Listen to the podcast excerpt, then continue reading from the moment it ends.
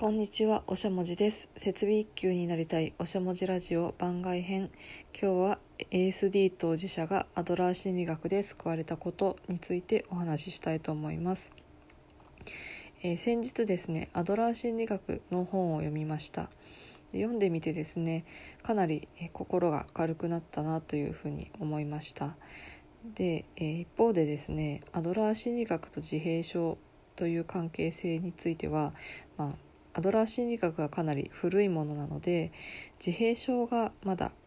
えー発見されていなかった頃の、えーものなんですね。なので、まあ、自閉症には当てはまらないんじゃないかっていうことが、えーネット上の口コミなどで言われていました。ですが、まあ、私個人としてはアドラー心理学の本を読んで救われたなというふうに思いました。なので、まあ、どのポイントがですね読んでみて救われたのかっていうことについて、まあ、3つですねご紹介したいと思います。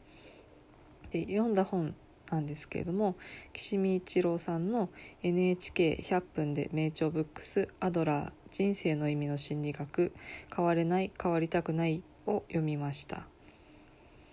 で、えー、1つ目の救われたポイントなんですけれどもトラウマなどないっていうところですね。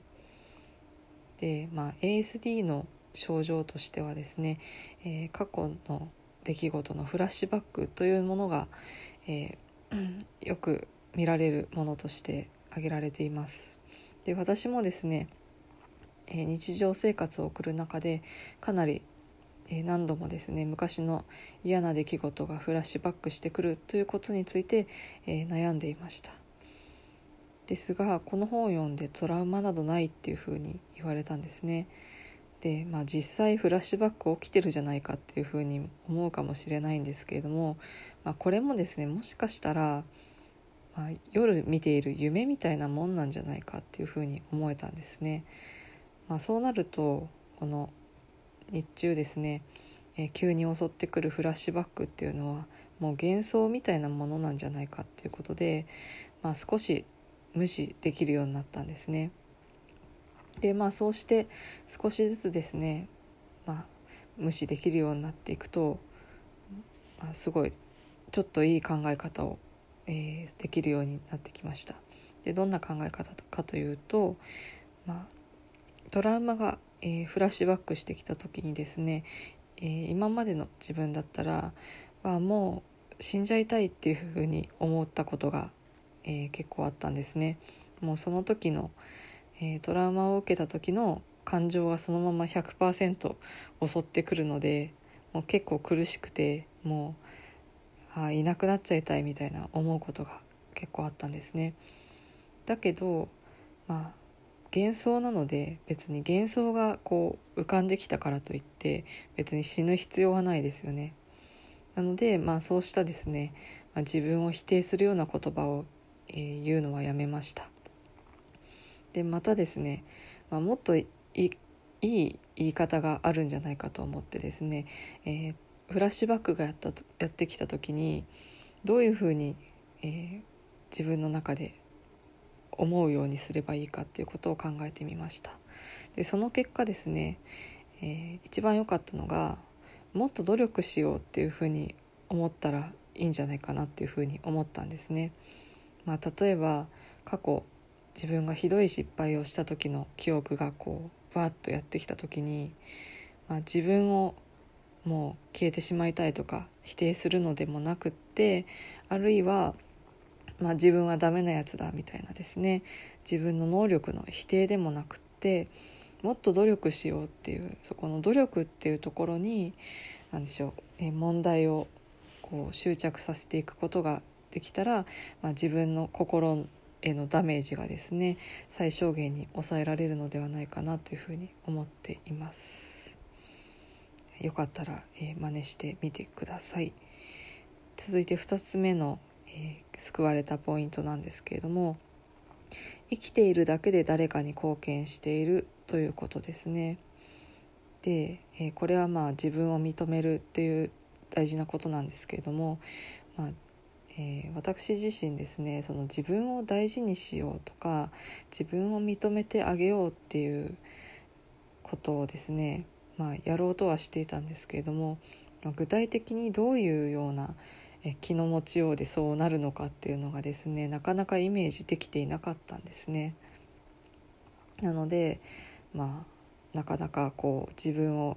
認めてあげるっていうことができていなかったんですけれどもこの「生きているだけで誰かに貢献している」っていう言葉とですねこの岸見さんが、えー、この作中で書いている「家族に置き換えて考えてみたらどうだ」という言葉を聞いてですねなんとなくこう自分を大切にするっていうことのイメージがつかめるようになってきたんですね。で本の中で書いてあったのは、まあ、家族が、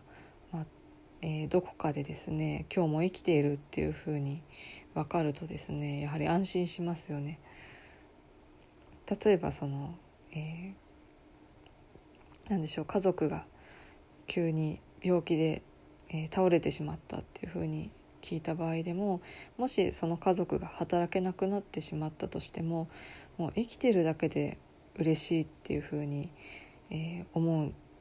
思うんではないかっていうことが書かれていました。で私も、まあ、実際家族がそうなったらあ絶対そういうふうに生きててよかったっていうふうに思うなっていうふうに、えー、感じたんですね。で、まあ、それを自分に置き換えてですね考えてみたらまあ自分も生きてるだけで家族にとっては、えー、貢献できていることになるんだなというふうに思えるようになりました。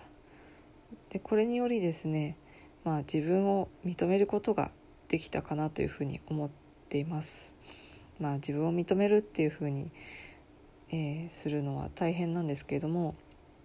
まあ、少なくとも自分を否定しないようにはなれたかなというふうに思っています続いて3つ目の救われたポイントですみんながそれぞれ一歩一歩前へ進めばいいという、えー、ポイントです、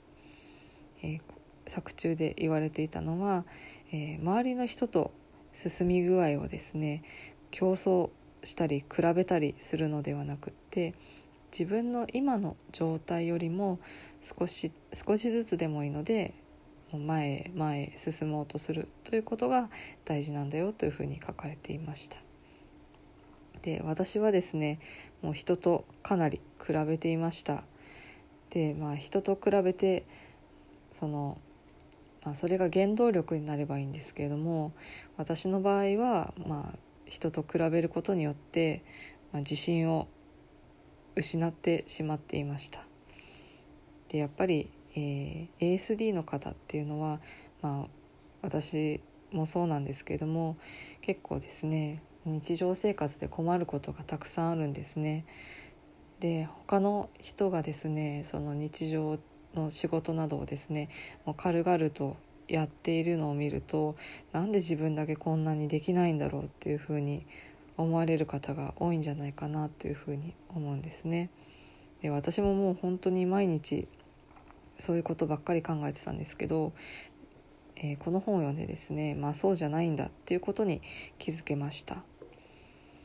で、えー、まあ自分今の自分と比較して少しずつでも前に進むっていうことに集中できたらですね、えーまあ、それがちょっとずつですけど成功体験になっていくんですね。で人と比べていた時はそのちっちゃな積み重ねっていうのもですねもう周りの人に比べたらもうこんな成長なんてもう何でもないやっていう風にですね、えー、もう見落としちゃってたところなんですよね。まあ、そうしたですね小さな成長で自信を持つことができたっていうのはすごく、えー、いいことだったなというふうに思っています。はい今日はですね、えー、ASD 当事者がアドラー心理学で救われたことということで、まあ、私が救われた3つのポイントですねご紹介しました。えー、もし興味を持たれた方がいましたら、えー、本を読んでみてはいかがでしょうか結構ですねもう分かりやすくてすぐ読めてしまったので、まあ、おすすめですでは今日も最後までお聴きくださいましてありがとうございました。ではでは。